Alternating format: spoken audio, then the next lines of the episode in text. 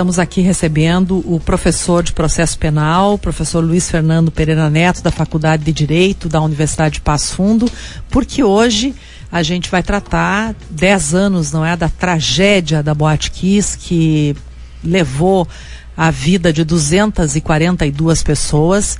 Uma data para a gente lembrar, né, sempre, mas a gente quer falar aqui de questões jurídicas. Quero dar boa tarde para o professor Luiz. Boa tarde, Pereira Zumara. Obrigada. Boa tarde, Cris. Boa um tarde. prazer muito grande estar de volta à nossa rádio PF, pra, mesmo que para tratar de um assunto tão complexo e ao mesmo tempo tão triste, né? É, e delicado. Bom, a gente abre os portais hoje, professor, e praticamente todos eles levantam a questão de que se passaram 10 anos e a gente não teve ainda um desfecho jurídico para esse caso. Teve um julgamento que foi anulado até logo depois o senhor veio aqui comentou, não é, que haviam uh, elementos para anular esse julgamento, mas a gente não tem um desfecho desse caso e obviamente que há um questionamento geral sobre isso. Na sua visão como profissional, como especialista dessa área, por que se chegou a 10 anos sem um desfecho desse caso? Bem, Zumara, eu entendo que tecnicamente nós estamos diante de um dos maiores erros judiciários do processo penal brasileiro, da justiça criminal brasileira. E isto uh, se concretizará com o passar do tempo. Hoje já temos uma década. Quando passarmos por esse evento daqui, quem sabe mais uma década, talvez a gente tenha tranquilidade para assumir isso. Eu digo isso porque é, a investigação é, criminal ela foi muito bem feita. E de lá, o indiciamento naquele momento da Polícia Civil de Santa Maria, com todo o apoio da Polícia Civil do Rio Grande do Sul, indiciou 30 pessoas, dentre os quais os quatro que estão respondendo o processo. Mas aí estão uh, agentes públicos de várias instituições, políticos e etc. E no meu entender, houve uma, é, uma interpretação a meu ver, equivocada das condutas e forçando uma resposta até um tanto simbólica pra, pra, para a sociedade. E aí é que nós encontramos a figura do dolo eventual. A meu ver, modestamente, nós temos várias responsabilidades nesse caso, mas longe do dolo eventual, apesar do, do julgamento é, que ocorreu em 2021 ter acatado esta tese é, acusatória. Porque perceba que se você pensa sobre a possibilidade da falta de cuidado culposa, você conseguiria, respondendo a tua pergunta, já ter responsabilizado todas as pessoas que evidentemente teriam direito à sua defesa dentro do contraditório. Não digo que todas fossem condenadas, mas aquelas que tivessem responsabilidade seriam, sim, teriam a sua a sua responsabilidade apurada. E não se diga que uh, um crime culposo, principalmente sob a modalidade de 242 vítimas, redundaria em uma pena baixa. A pena não seria baixa.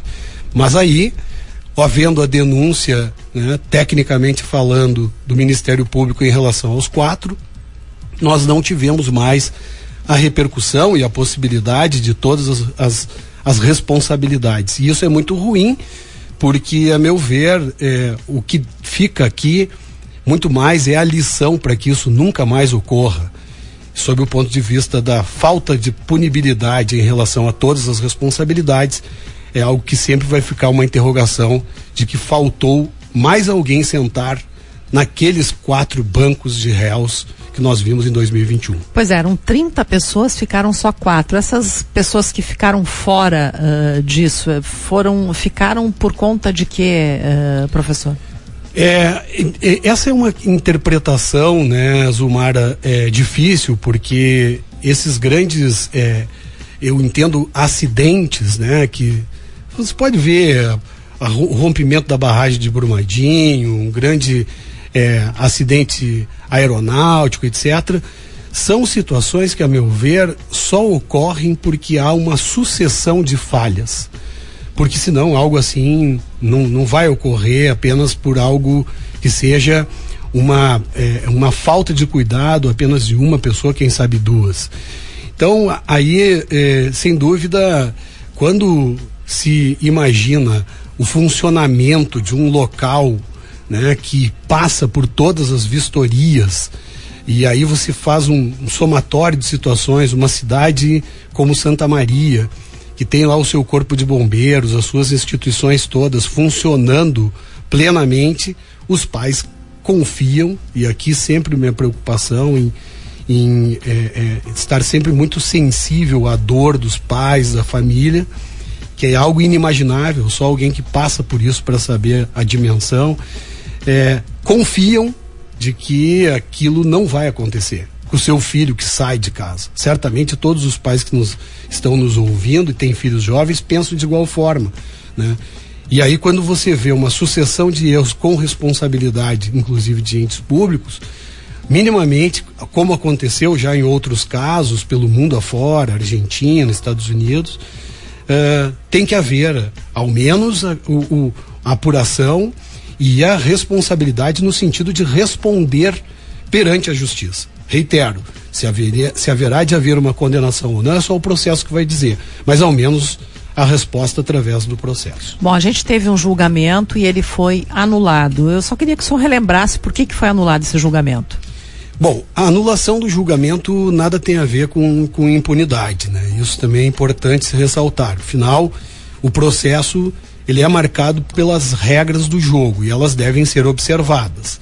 Não é porque estamos tratando de um crime altamente midiático que vamos impor um processo de exceção. Então, a meu ver, a anulação foi adequada.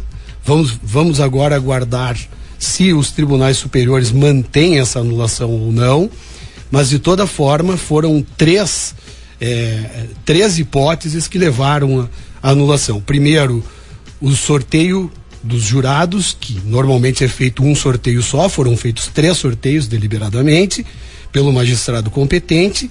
Além disso, ainda uma certa inovação uh, dentro da, da, da tese uh, acusatória, porque se vinculou a elementos do fato que não tinham sido acatados pela pronúncia e, e ainda temos ainda uma, uma terceira hipótese que também bastante anômala ao processo, totalmente irregular, foi quando o juiz também competente convidou o conselho de sentença para que se reunisse a sós com ele naquele momento também, inovando em termos de legislação e levou aí então esses, esses três, houveram alegações de outras nulidades, mas essas três são aquelas que vingaram como maioria dentro da primeira Câmara Criminal do, do Tribunal de Justiça. Vai acontecer um novo julgamento e quando isso vai acontecer, professor? É uma resposta que nós não temos, Umara. Primeiro, o quando, né? Porque uh, desta decisão de anulação, o Ministério Público do Rio Grande do Sul, que eu acho que esse é o grande dilema da acusação, porque a pergunta é: o ideal é que se, se houvesse esse, esse julgamento, ainda fosse no ano de 2023. Não temos essa garantia, porque sequer esses recursos, o recurso especial direcionado ao STJ e o extraordinário ao STF, foram sequer admitidos ainda. E, e para isso há outros recursos em não sendo admitidos, inclusive.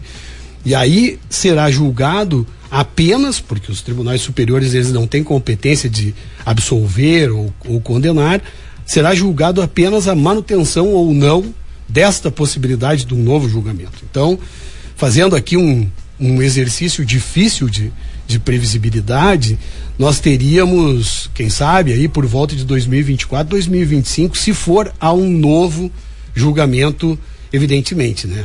O que, o qual, qual seria uma forma, é, para muitos entendida como até um tanto absurda, seria muito surpreendente em termos de processo, mas não impossível, se o Ministério Público desiste desses, desses recursos, né?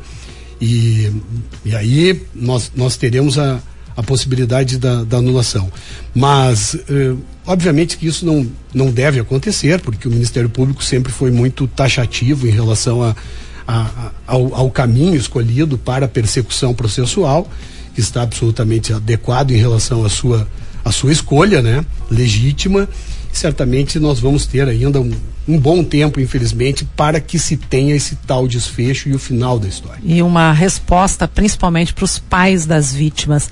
Agora, a gente tem aí uh, dois uh, documentos que estão uh, nas plataformas de streaming, não é? No Netflix tem um, um filme baseado no, no, no, no, livro da Daniela Arbex e no Globoplay tem um documentário do Canelas, que são dois produtos que estão re, uh, digamos assim, mostrando aí, cada um ao seu modo, como foi e como ocorreu essa tragédia.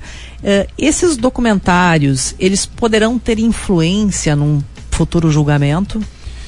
Eu entendo que sim, Zumara, porque, veja, uh, primeiro que hoje em dia o streaming, principalmente da Netflix, até pelos seus custos, etc., ele tem um espectro muito grande na, na comunidade, né? Tem muita gente que hoje sequer tem outros tipos de, de TV e consome isso. Então, entendo que vai chegar muito as, as pessoas. E, e segundo, uh, que sim, esses elementos eles podem vir a uma possibilidade de um novo julgamento, né? Porque nós temos a possibilidade no, no júri brasileiro é, de juntar novos elementos que devam ser ou que queiram ser utilizados em plenário até três dias úteis antes do, do julgamento.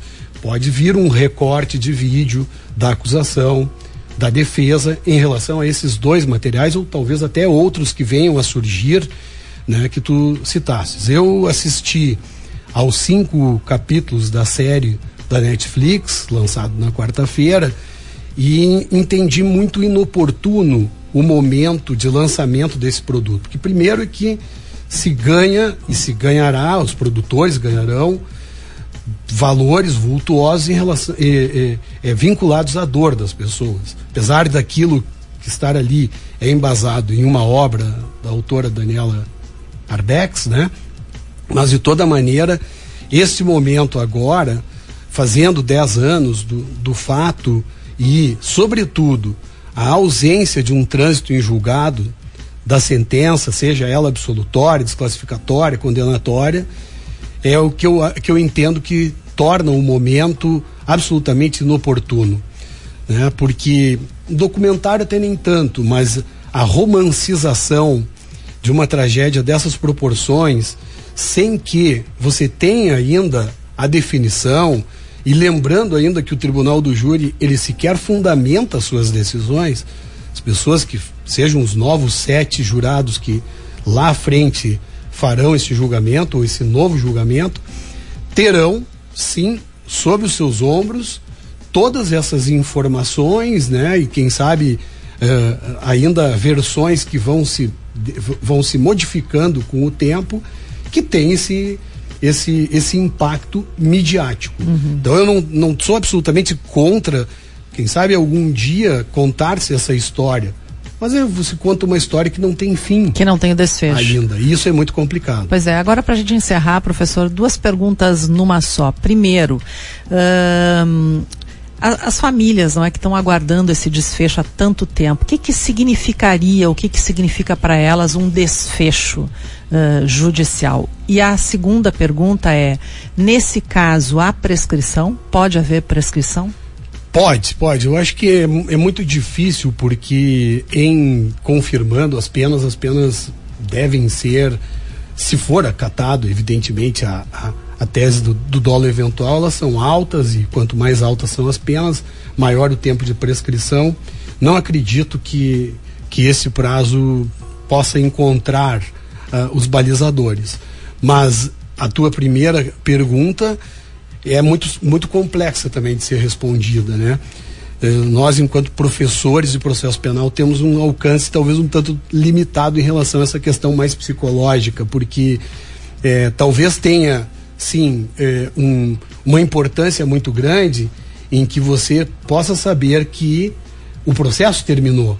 Não há mais o que fazer em termos de justiça. Agora, se esse resultado terá como desfecho final um sentimento de justiça, eu sinceramente tenho lá as minhas dúvidas, porque também sou pai de dois lindos filhos, o Miguel e a Martina, e, e se eles estivessem à noite numa situação como essa, eu não, não ficaria satisfeito com a responsabilidade apenas daqueles empresários e o músico que lá estavam, mal ou bem, trabalhando.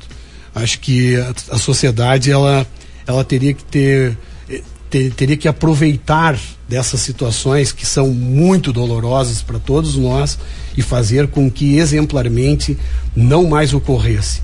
E para isso não mais ocorrer, a responsabilização me parece que deve, deve, deveria ser integral e não apenas parcial. Professor Luiz Fernando Pereira Neto, muitíssimo obrigado por sua entrevista aqui na Rádio PF. A gente se estendeu um pouco, mas o assunto merece, não é essa fala. Muito obrigada pelas palavras. Eu preciso, agradeço mais uma vez e, e, e, e ainda corroboro aqui com a alegria né, de estar aqui mais uma vez. Mas antes eu preciso fazer um, mandar um abraço para um grupo de amigos. Pode mandar, aqui a gente grandes, manda abraço também. Uns, uns, uns grandes defensores daquilo que a gente chama hoje de Estado Democrático de Direito, tão abalado sob um, tantas, tantos episódios negativos que nós temos no nosso país, que é a confraria Segunda Sem Lei, que esses dias até o Gerson esteve nos brindando com a sua com a sua presença. Um abraço aos amigos advogados desse grupo. Tá certo. Obrigada, professor.